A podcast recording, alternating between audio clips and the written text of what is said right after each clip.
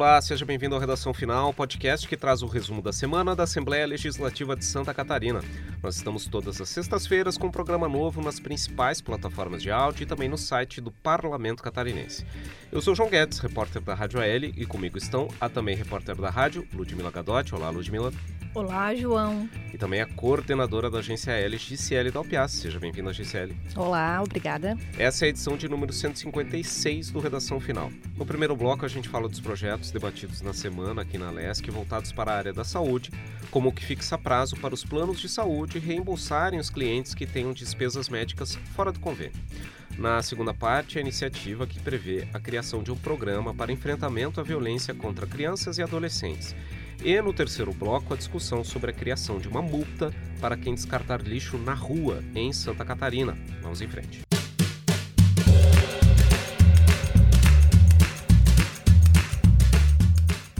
Muito bem, a gente vai começar o programa falando de projetos voltados para a área da saúde que avançaram nessa semana, que foram aprovados nas comissões aqui da LESC. Uma dessas propostas busca ampliar os direitos dos clientes dos planos de saúde aqui em Santa Catarina. É o projeto de lei número 395 de 2019, que é de autoria do deputado Volney Weber, do MDB. Esse projeto ele trata especificamente de regras sobre a possibilidade do cliente do plano de saúde solicitar um reembolso de despesas médicas feitas fora da rede conveniada desse respectivo plano de saúde. A pessoa pode, numa emergência, ter necessitado fazer algum tipo de atendimento numa unidade de saúde ou numa clínica que não é credenciada naquele plano de saúde do qual a pessoa é cliente. Ela pode fazer o pagamento por aquele serviço e, num segundo momento, solicitar um reembolso do seu plano de saúde. Pois bem, e o projeto do deputado Volney Weber, ele trata dos prazos que envolvem esse processo. Uma das questões é que ele fixa um prazo de até 180 dias, seis meses, então para que o cliente faça o pedido desse reembolso. O deputado Volney Weber entende que ter esse prazo de seis meses é importante, porque muitas vezes a pessoa que está envolvida num tratamento de saúde ou cuidando de um familiar que está com problema de saúde, ela acaba mobilizada por outras preocupações e poderia acabar não tendo condições de fazer esse requerimento caso houvesse um prazo mais curto. Então, o deputado já prevê uma garantia na lei de que as pessoas tenham seis meses para fazer esse requerimento. E esse projeto também estabelece um prazo de 30 dias para que a operadora do plano de saúde faça esse reembolso, contando esse prazo de um mês a partir do momento em que o cliente apresenta a documentação comprovando aquela despesa fora da rede conveniada. A proposta também prevê uma punição para a empresa que não cumprir esse prazo de 30 dias, um acréscimo de 25% no valor do reembolso, e esse acréscimo pode passar para 50% em caso de reincidência do não cumprimento dessa norma. E outro ponto que está previsto nesse projeto de lei é a obrigatoriedade das operadoras de plano de saúde divulgarem para os seus clientes esse direito previsto nessa proposta que foi aprovada nessa semana na Comissão de Economia aqui da Assembleia Legislativa e ainda precisa passar pela Comissão de Saúde antes de seguir para a votação em plenário. Bom, e a temática da saúde também é foco de um outro projeto que foi aprovado nessa semana na Comissão de Constituição e Justiça, que autoriza as parteiras aqui em Santa Catarina a emitir aquele documento que os pais precisam para fazer a certidão de nascimento dos seus filhos. É uma proposta do deputado Marquito, né, Ludmila? Isso mesmo, João. É um projeto de lei número 113, de autoria do deputado Marquito, do PSOL. Esse documento que você comentou é a DNV, a Declaração de Nascido Vivo. Ele é emitido pelos serviços de saúde para os partos ocorridos no Brasil, tanto em estabelecimentos de saúde como em domicílios. A DNV é exigida em cartório de registro civil para a emissão da certidão de nascimento da criança e, além disso, é um documento necessário para a produção de estatísticas e para o monitoramento da situação de saúde materna infantil da população brasileira. Bom, qual é a intenção do projeto apresentado pelo deputado Marquito? É equiparar a lei estadual à legislação federal para garantir o acesso imediato ao registro pelas crianças nascidas em partos assistidos por parteiras. Hoje, segundo o deputado, muitos desses nascimentos são registrados como desassistidos, afetando assim o direito da criança recém-nascida e a obtenção de dados epidemiológicos. A dificuldade de registro nesses casos também tem inviabilizado o acesso dos pais à licença paternidade, segundo o deputado Marquito. Esse projeto de lei, então, autoriza parteiras tradicionais ou leigas a emitirem a declaração de nascido vivo, ADNV. Para isso, elas precisarão estar previamente registradas nas secretarias municipais de saúde e também no Cadastro Nacional dos Estabelecimentos de Saúde. Vale lembrar que o Ministério da Saúde define como parteira tradicional aquela profissional que presta assistência ao parto domiciliar baseada em práticas tradicionais, né? Prestam assistência às parturientes antes, durante e após os seus partos e também que essa atividade é reconhecida pelo Ministério do Trabalho e Emprego como uma ocupação e a formação exigida para exercer essa profissão é ter ensino fundamental e curso profissionalizante com duração de 200 a 400 horas aula.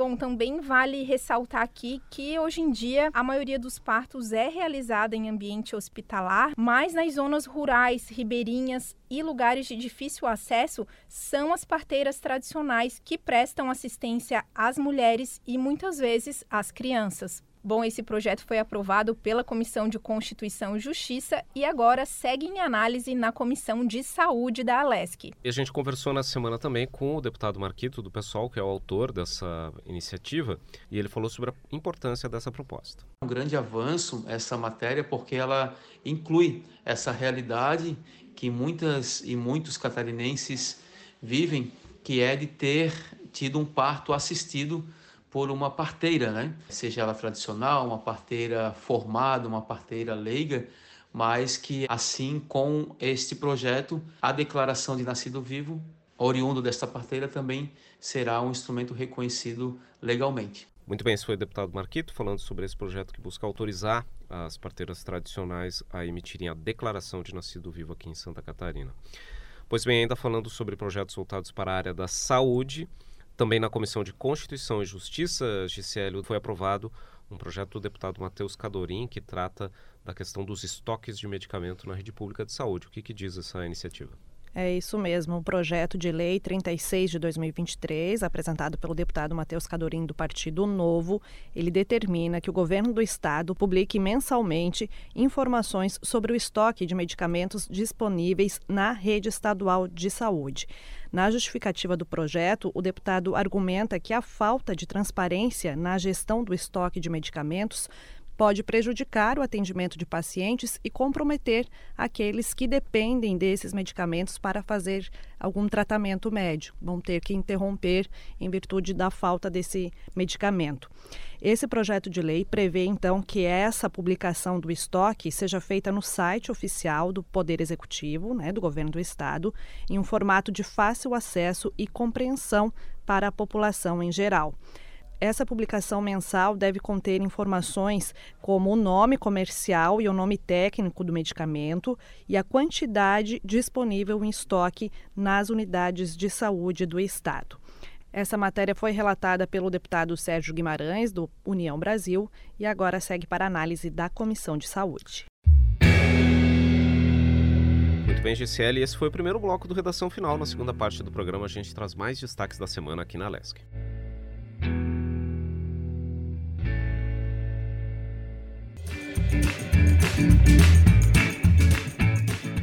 Muito bem, o combate à violência contra crianças e adolescentes é o foco de um projeto de lei que avançou nessa semana aqui na Assembleia Legislativa.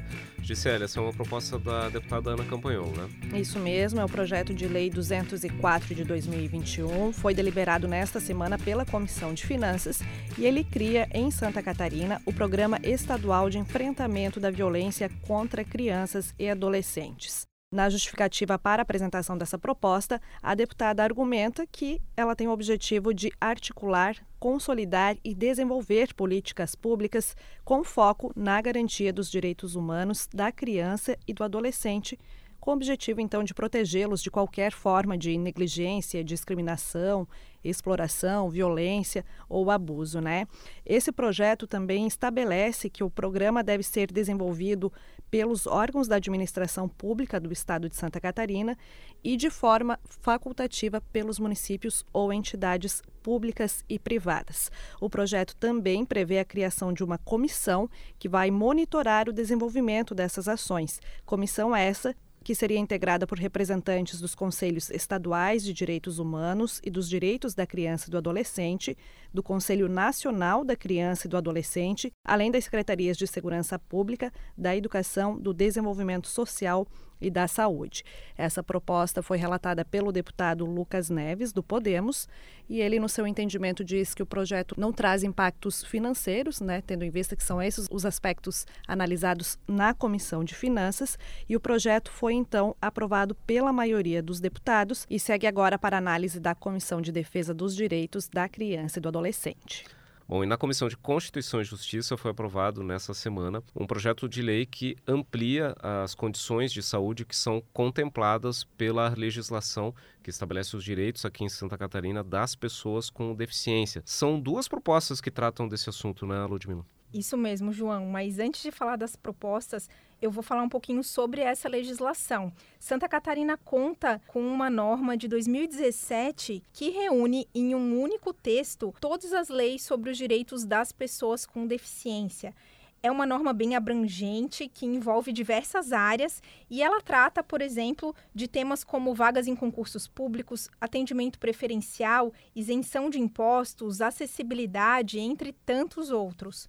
Essa mesma lei considera a pessoa com deficiência aquela que tem impedimentos de longo prazo de natureza física, mental ou sensorial que possam obstruir, impedir a sua participação plena e efetiva na sociedade em igualdade de condições.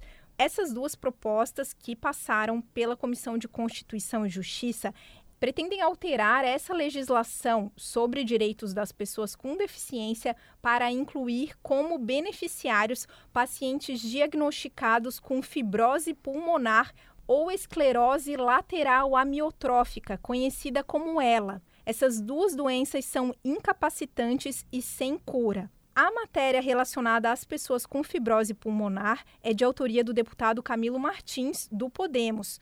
Já o projeto que trata da ELA foi apresentado pelo deputado Padre Pedro Baldiceira, do PT. Essas duas propostas foram relatadas na CCJ pelo deputado Napoleão Bernardes, do PSD. Depois da reunião, a gente conversou com ele sobre o assunto e ele fez questão de destacar a importância de garantir amparo para as pessoas com essas doenças. Essas duas doenças, tanto a ela quanto a fibrose pulmonar, elas acabam impactando muito gravemente as pessoas que são acometidas e geram muitas limitações ao dia a dia dessas pessoas. Por isso, equiparar ambas as doenças àquele rol das doenças que são caracterizadas em relação às pessoas portadoras de deficiência é muito importante no sentido de garantir a inclusão dos portadores dessas doenças numa série de direitos e numa série de benefícios e, portanto, acessar aos mesmos direitos das pessoas com deficiência pode dar um novo grau de cidadania e de dignidade e de oportunidades, acima de tudo, a essas pessoas. Bom, esses dois projetos agora seguem para análise da Comissão de Saúde da Alesc. Muito bem, e na Comissão de Trabalho, Administração e Serviço Público, nesta semana foi aprovado um projeto de lei que busca simplificar a burocracia que envolve a construção civil aqui em Santa Catarina. É o projeto de lei número 27 de 2023, de autoria do deputado Carlos Humberto, do PL. Essa proposta ela muda uma lei de 2013 aqui em Santa Catarina, a Lei 16.157, que é uma lei que trata das normas para prevenção e segurança contra incêndio aqui no estado. É uma legislação, inclusive, que foi criada após a ocorrência do incêndio da Boate Kiss lá em Santa Maria, no Rio Grande do Sul. Tanto é que a, a lei foi criada no ano de 2013, o ano em que ocorreu essa tragédia na casa noturna lá do interior gaúcho. Pois bem, essa lei que está em vigor atualmente, ela exige a concessão de um atestado pelo Corpo de Bombeiros antes da construção de um imóvel aqui no estado de Santa Catarina. O que propõe o deputado Carlos Humberto é que essa exigência seja modificada, que o atestado do Corpo de Bombeiros seja exigido apenas para que as prefeituras em Santa Catarina concedam o alvará de habite ou o alvará de funcionamento desses imóveis e desses estabelecimentos. O entendimento do deputado Carlos Humberto é de que fazer essa alteração reduz a burocracia, pode dar mais agilidade às construções e aos empreendimentos, e, no entendimento do deputado, não haveria um comprometimento em relação à segurança do uso desses imóveis ou do funcionamento desses estabelecimentos, justamente porque ainda será necessário a obtenção desses atestados dos bombeiros para que a prefeitura conceda o alvará que permite o uso da habitação ou o funcionamento desses estabelecimentos. Ele apenas retira a exigência do atestado dos bombeiros para que a construção se inicie, reduzindo então a burocracia e também com a ideia de facilitar os empreendimentos comerciais na área da construção civil. Pois bem, essa proposta foi aprovada na semana na Comissão de Trabalho, Administração e Serviço Público, mas antes de seguir para plenário, ela ainda precisa passar pelas comissões de Segurança Pública e de Proteção Civil. Bem, e esse foi o segundo bloco do Redação Final. Na terceira parte do programa, a gente traz mais destaques da semana aqui no Parlamento Catarinense.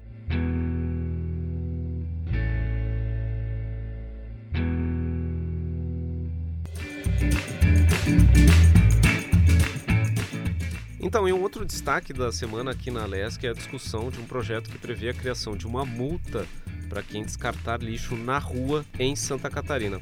É uma proposta do deputado Márcio Machado, né, Ludmila? Isso mesmo, João. É o projeto de lei número 101 do ano de 2021, de autoria do deputado Márcio Machado, do PL. Bom, e essa proposta foi aprovada nessa semana pela Comissão de Finanças e Tributação aqui da Assembleia Legislativa. O que, que ela pretende? Ela pretende incluir no Código Estadual do Meio Ambiente a proibição de descarte de lixo em logradouros públicos, não só ruas, como você falou, João, mas também rodovias, praias, praças, parques e outros. Essa proposta ainda prevê uma multa no valor de 500 reais como penalidade para quem descumprir a norma, dobrada a cada reincidência. De acordo com o texto, a fiscalização deverá ser realizada por policiais militares, guardas municipais e agentes de trânsito. Também pode ser por meio de tecnologia de câmeras de vigilância do setor público ou privado.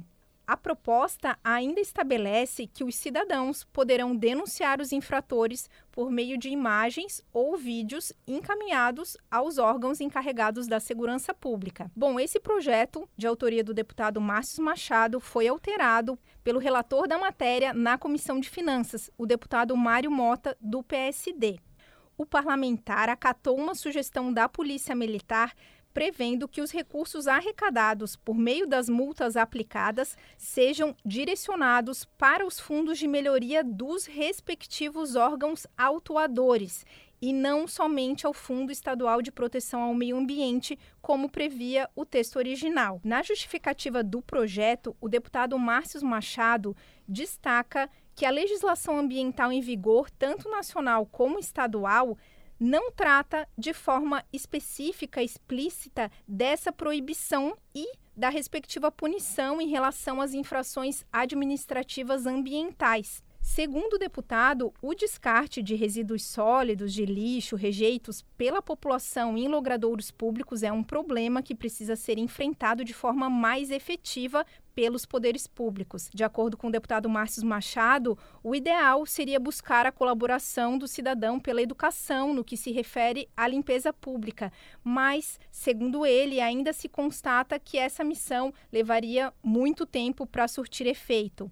Assim, o parlamentar julga que, no momento, a penalização é o caminho adequado para acelerar o processo de conscientização da sociedade sobre a necessidade de destinar adequadamente o lixo nas cidades. Bom, com a decisão, então, de aprovação na Comissão de Finanças e Tributação.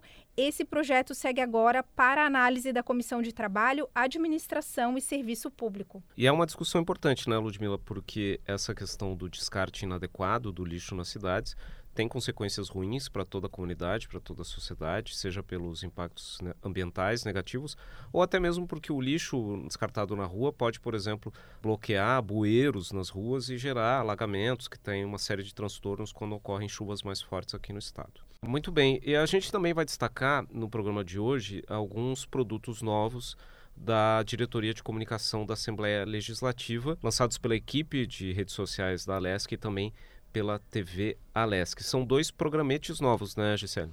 Exatamente. É mais conteúdo à disposição de todos os cidadãos, conteúdos para aproximar a população aí da pauta dos deputados estaduais, do que pensam os deputados, enfim, as redes sociais do parlamento. Então, como você falou, num trabalho conjunto com a TV da Assembleia Legislativa, está estreando então dois produtos.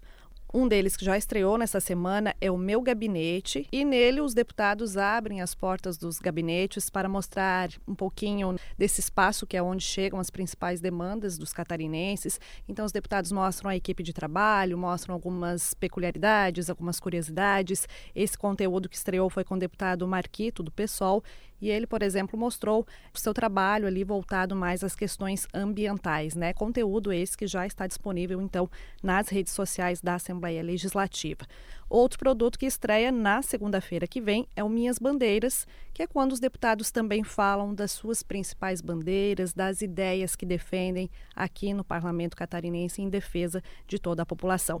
Na estreia dessa segunda-feira, a deputada Ana Campanholo fala quais são as suas bandeiras.